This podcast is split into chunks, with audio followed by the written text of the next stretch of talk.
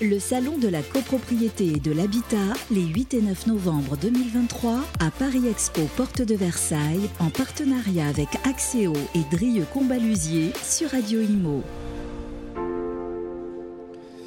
Bonjour, bienvenue à tous. On est ravis de vous retrouver toujours en direct de la Porte de Versailles à Paris pour le salon de la copropriété et de l'habitat version 2023. Euh, On est ravis d'accueillir Jean-Marc Welch. Bonjour Jean-Marc. Oui, bonjour. Président d'Imo Square et Manuel Raison, avocat chez Raison Avocat. Bonjour Manuel. Bonjour.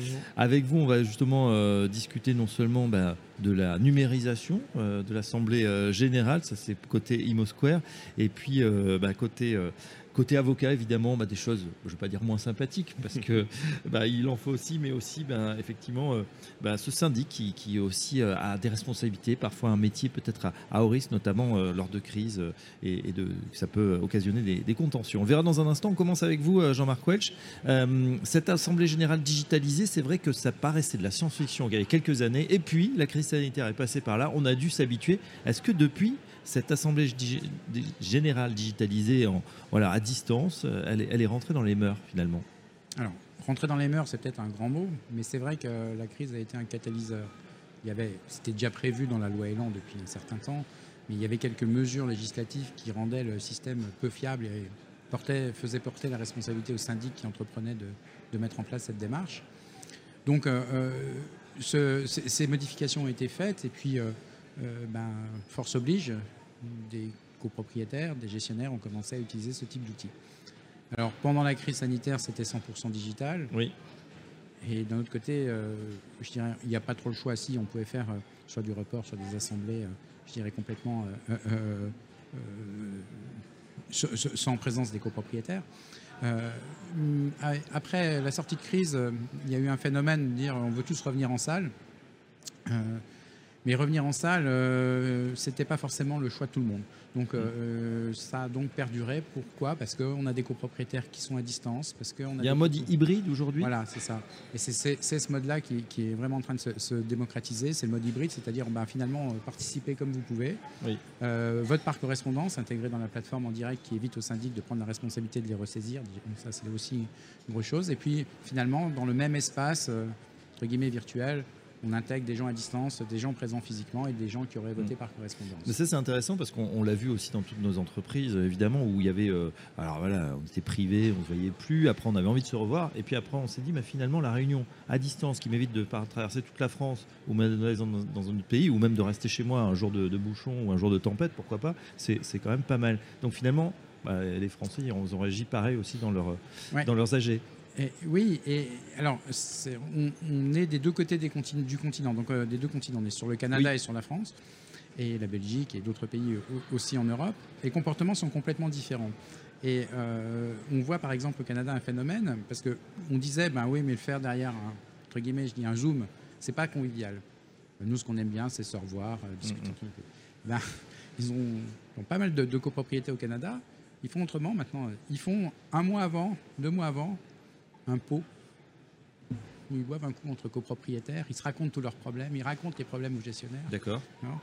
Mais c'est pas l'AG. Mais c'est pas l'AG. D'accord. Et l'AG garde l'outil, ils le font 100% à distance parce que c'est tellement plus pratique de prendre les votes en live, de prendre d'aller très vite et d'avoir des AG qui exécutent des choses plutôt qu'un forum. Et donc ils ont la convivialité avant et l'outil digital pour la gestion d'assemblée générale. Alors ça c'est aussi une formule hybride mais différemment euh, qui est assez originale et qui je crois rencontre pas mal de, Euh, L'avis de l'homme de droit tire justement sur ces AG euh, digitalisés. Est-ce que ça a changé quelque chose? Est-ce que ça, euh, il faut l'encadrer évidemment plutôt bien parce que sinon là aussi, ça peut déclencher des problèmes, des contentieux? Il faut l'encadrer. On a évidemment des, des, problématiques derrière en contentieux. Puis on a aussi, à mon avis, un, un vrai travail pédagogique à faire auprès des copropriétaires. Parce que ce qu'on a pu remarquer euh, en accompagnant les syndics euh, qu'on assiste effectivement, c'est que vous avez des copropriétaires qui vont faire des votes par correspondance qui peuvent être complètement contradictoires. Euh, ils vont voter trois fois. On va, on va voter les travaux. Et puis après, on laisse le choix aux copropriétaires de voter pour l'entreprise A, B et C. Ils vont voter trois fois non ou trois fois oui. oui. donc c'est effectivement, ça peut être compliqué à gérer et ça peut faire naître un contentieux également euh, du coup de nullité d'assemblée générale. Pour comment est-ce qu'on interprète euh, ce, genre de pouvoir Donc ça, ça ne veut pas dire que c'est impossible. Je pense que c'est effectivement euh, quelque chose qui est complètement dans l'air du temps. Mais enfin, il faut effectivement avoir, à mon avis, ce travail de pédagogie aussi auprès des votants, donc des, copropriétaires. Donc on a remarqué quand même cette problématique-là.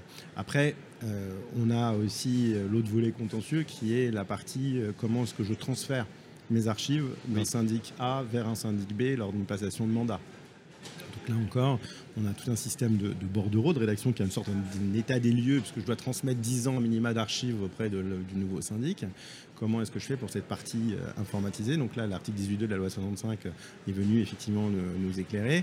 Euh, on signe toujours un bordereau à l'ancienne de transfert de pièces qui peut inclure un WeTransfer, une clé USB. Encore faut-il mhm. pointer pour le nouveau syndic le contenu de ces archives dématérialisées pour pouvoir attester euh, les avoirs euh, bien reçus. c'est intéressant parce qu'en même temps que le salon de la copropriété de l'habitat, il y a le salon des nouvelles technologies qui se passe euh, juste à côté, ce pavillon en 6, et, on voit d'année en année que la copro enfin, après la transaction, bah, se met aussi à cette, cette, révolution un petit peu technologique. Jean-Marc, qu'est-ce que vous en pensez? Bah, il était temps peut-être Oui, il était temps. Alors euh, on est exposant des deux côtés, donc euh, euh, effectivement on a une bonne connaissance de cette partie-là. Oui, alors la digitalisation, c'est toujours la même chose. Hein. il y a eu tellement de, il y a tellement de start-up, d'idées, de produits différents qui sortent. C'est très difficile pour un professionnel de choisir celui qui est le bon produit et celui qui va perdurer dans le temps. et qui ne va pas se superposer à, à, tous ces outils existants qu'il y a derrière. Et la tendance des produits de nouvelles technologies, c'est quand même de traiter une petite partie. Euh, donc ça nécessite un écosystème qui peut être compliqué pour les syndics. Donc il faut que les choses évoluent. je ne remets pas forcément en cause le professionnel, je remets aussi en cause la conception des outils, mais c'est en pleine mouvance. Donc euh, c'est pas simple. Par contre, mm. il faut que le professionnel ait, la volonté d'aller vers de la digitalisation, parce que c'est un confort euh, à la fois pour le consommateur, pour le client, mais c'est un confort de consulter ses archives sur un intranet sans euh, forcément écrire euh, quatre fois au syndic pour qu'il nous envoie les papiers. Donc ça amène quelque chose de plus dans... Euh, je reçois un recommandé, je préfère quand même avoir un recommandé numérique, numérique que, d'aller chercher à la, poste, alors qu'on n'est jamais là et que quand on y va, elle est fermée. Donc, donc en fait, quand on regarde du volet consommateur, finalement, c'est une évolution, mais ça nécessite une remise en cause des pratiques et c'est pas facile effectivement. Euh, est-ce que ça se digitalise aussi dans les, dans les cabinets d'avocats? Bon, bah si, les archives, on, est passé, la signature électronique, ça y est, Tout à fait, c'est, en cours. Euh, pour autant, bah, il y, a, une pile de dossiers qui ne monte pas, même qui a tendance à, grimper. Euh, c'est celle des, contentieux. Manuel Raison, c'est vrai que bah, la, crise énergétique hein, est passée par là, en tout cas la crise, on va dire, de, l'explosion des, factures. Est-ce que ça, on sait que ça a occasionné des dégâts, que ça a fragilisé aussi, fragilisé aussi pas mal de, de copropriétés? Comment ça se passe à votre niveau, là, si on fait un état des lieux fin 2023 alors effectivement, on ressent dans la copropriété qu'il y a un miroir de la société, euh, d'une manière générale, euh, une problématique euh, de, financement, de paiement de charges, donc d'affaiblissement des trésoreries des copropriétés. Donc ça se matérialise effectivement par bah, des mises en demeure aux copropriétaires pour payer leurs charges, des assignations pour ceux qui viendraient à pas payer. C'est un travail qui doit être vraiment tenu par, le syndic pour éviter des dérapages et éviter que des copropriétaires qui à un moment donné peuvent rattraper les choses par un protocole et essayer de, revenir à flot, ne se laisse pas complètement avoir euh, par euh, euh, tous leurs problèmes de trésorerie, ce qui fait qu'on est dans des situations qui deviennent après irrémédiables et qui peuvent aller jusqu'à la vente de l'appartement par des saisies. Donc, le travail de syndic est effectivement de suivre cela de, très près. Donc, oui, on a une paupérisation qui se manifeste également chez évidemment les, copropriétaires et donc des problématiques. Ça se manifeste également par le vote de travaux qui sont des, fois des, des, travaux et l'absence de vote de travaux qui peuvent être des travaux qui sont extrêmement importants, voire des travaux, on peut le voir dans certaines copropriétés, de structures qui ne sont pas faits. On a des rapports d'expertise judiciaire euh, qui disent effectivement, euh, par A plus B, il est important de faire ces travaux et pourtant c'est pas voté.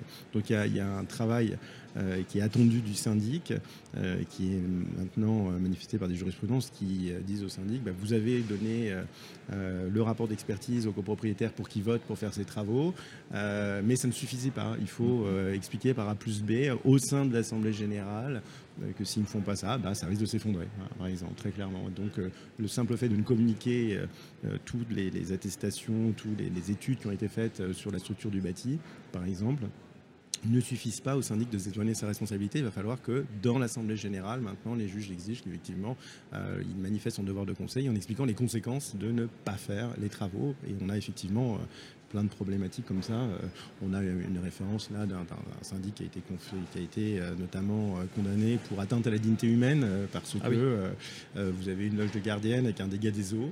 Euh, et que le conseil syndical dit oh là là, attendez, euh, c'est bon, on a fait assez de dépenses, là on va mettre des, des humidificateurs euh, temporisés, on verra ça à la prochaine assemblée générale. Bon, bah, très bien, le syndic condamné pour atteinte à l'unité ah, avec un ah, taux d'humidité sûrement assez dramatique.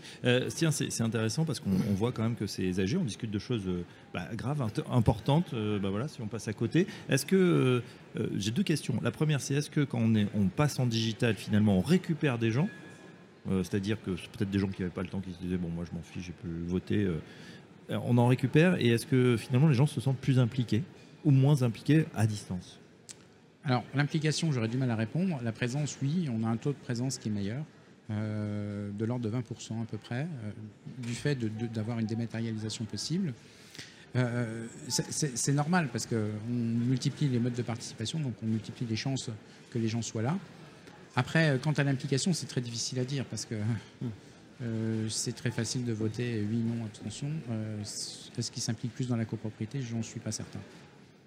Puis ça prive la, la copropriété d'un débat quand même, lorsque effectivement les gens ne viennent pas. Il y a toujours un débat qui est intéressant euh, entre les copropriétaires, qui peut être houleux, mais qui est la vie de la copropriété et de la démocratie, euh, et qui permet de, des fois de trouver d'autres solutions, de s'entendre. Et lorsque vous avez effectivement que des votes par correspondance uniquement, euh, même si ça peut être problématique, parce qu'encore une fois, vous avez des gens qui votent sans avoir forcément écouté l'autre, des autorisations de, travaux. donc l'intérêt de l'hybride justement et de, pouvoir cumuler l'intérêt des, deux finalement modes. Mais je suis assez d'accord avec vous sur le, enfin complètement d'accord sur le vote par correspondance. Hein, mais euh, d'ailleurs, euh, au Canada, c'est interdit. Euh, c'est-à-dire bah, On ne peut pas en faire. On peut pas en faire. on peut donner une procuration, mais on ne peut pas faire de vote par correspondance, parce qu'effectivement, c'est le débat qui va permettre de changer d'avis sur le choix A, B, C de l'entreprise ou l'option 1 ou l'option 2, et c'est très difficile de le faire par avance sans qu'il y ait de débat. Bon, on retient quand même cette bonne idée de la part de nos cousins canadiens de faire un pot avant son assemblée générale, de discuter peut-être des problèmes et de ce qui fâche avant d'avoir le vote officiel en assemblée générale. Un grand merci en tout cas pour nous avoir éclairé sur ces nouvelles méthodes et puis euh, évidemment les balais contentieux aussi. Ça arrive. Un grand merci à Jean-Marc Chouel, président de Imo Square, Emmanuel Raison, avocat chez Raison Avocat. À très bientôt, messieurs, sur Radio Imo. Le Salon de la copropriété et de l'habitat, les 8 et 9 novembre 2023, à Paris Expo, porte de Versailles, en partenariat avec Axéo et Drieux Combalusier sur Radio Imo.